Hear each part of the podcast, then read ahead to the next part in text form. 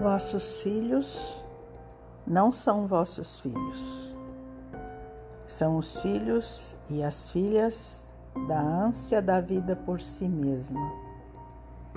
Vêm através de vós, mas não de vós. Embora vivam convosco, não vos pertencem. Podeis outorgar-lhes vosso amor mas não vossos pensamentos, porque eles têm seus próprios pensamentos. Podeis abrigar seus corpos, mas não suas almas, pois suas almas moram na mansão do amanhã, que vós não podeis visitar nem mesmo em sonho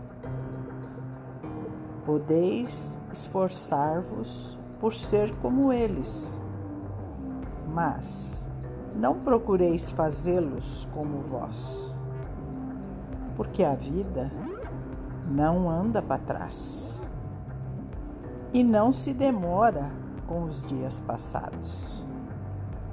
Vós sois arcos, dos quais vossos filhos são arremessados como flechas vivas.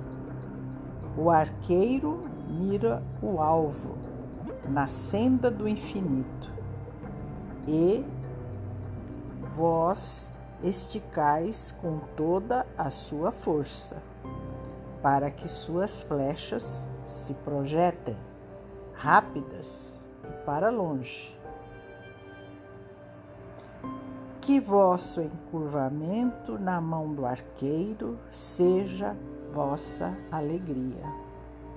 Pois, assim como ele ama a flecha que voa, ama também o arco que permanece estável.